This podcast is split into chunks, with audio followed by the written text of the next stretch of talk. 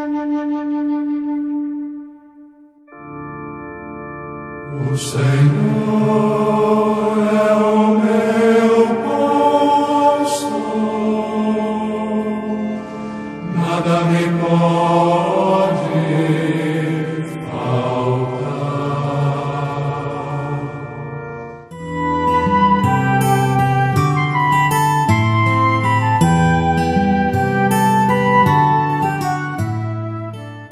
Amados e amadas do meu coração, somos sempre chamados a viver e a conviver com os outros.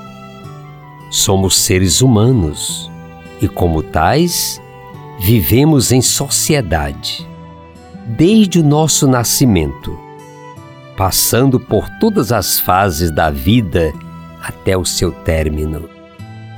E vivendo em sociedade, e comunidade de pessoas, podemos ferir alguém e sermos também feridos.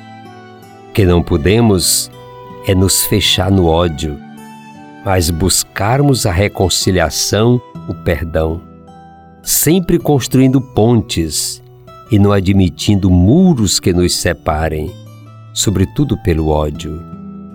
No Evangelho de Mateus, no capítulo 5, encontramos a bela e forte palavra de Jesus que nos diz: Portanto, se trouxeres a tua oferta ao altar, e aí te lembrares de que teu irmão tem alguma coisa contra ti, deixa ali diante do altar tua oferta e vai reconciliar-te primeiro com teu irmão, e depois vem e apresenta a tua oferta.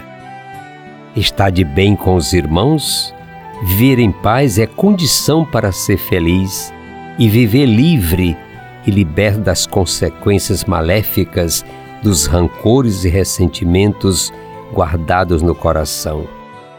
Encontramos no perdão a cura da nossa própria alma. O grande humanista Gandhi disse certa vez: o fraco jamais perdoa. Perdão é uma das características do forte. Em qualquer situação de conflito, a tendência é sempre buscar um culpado. Neste caminho teremos sempre vítimas e não pessoas a serem amadas e acolhidas. O Papa Francisco hoje é um dos homens mais admirados no mundo, porque sempre soube perdoar.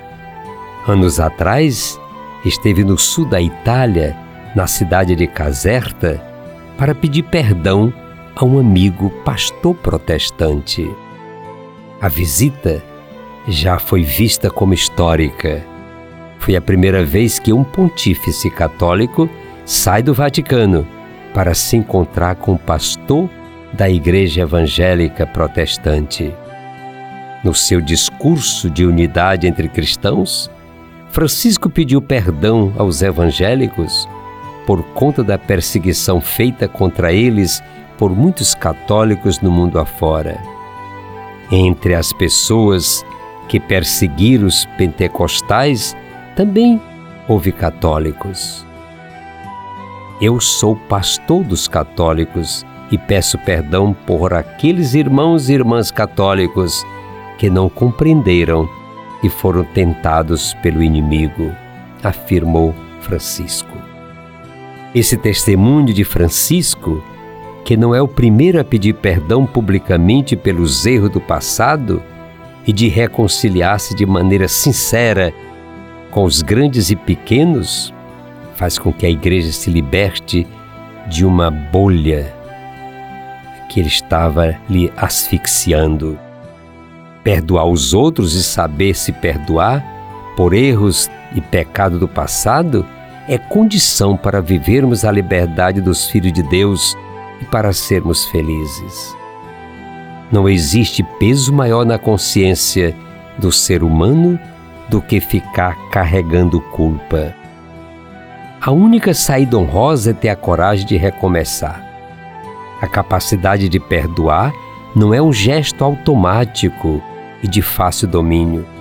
Exige sempre coragem, iniciativa, amou a si próprio e ao outro, cultivados na fé de quem tem um Deus que do alto da cruz foi capaz de dizer: Pai, perdoa-lhes, porque não sabem o que estão fazendo. Shakespeare foi brilhante quando afirmou que guardar ressentimento é como tomar veneno e esperar que o outro morra.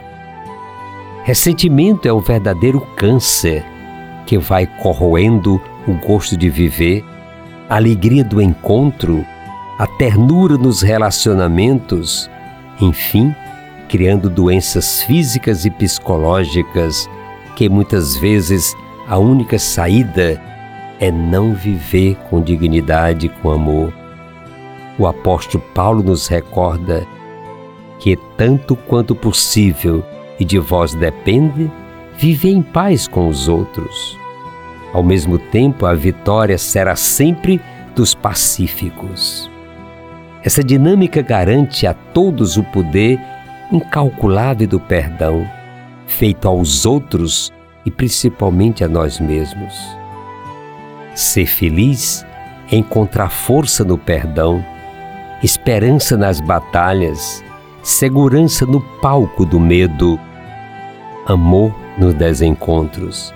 É agradecer a Deus a cada minuto pelo milagre da vida. Como iniciamos, vamos terminar também com a palavra de Deus.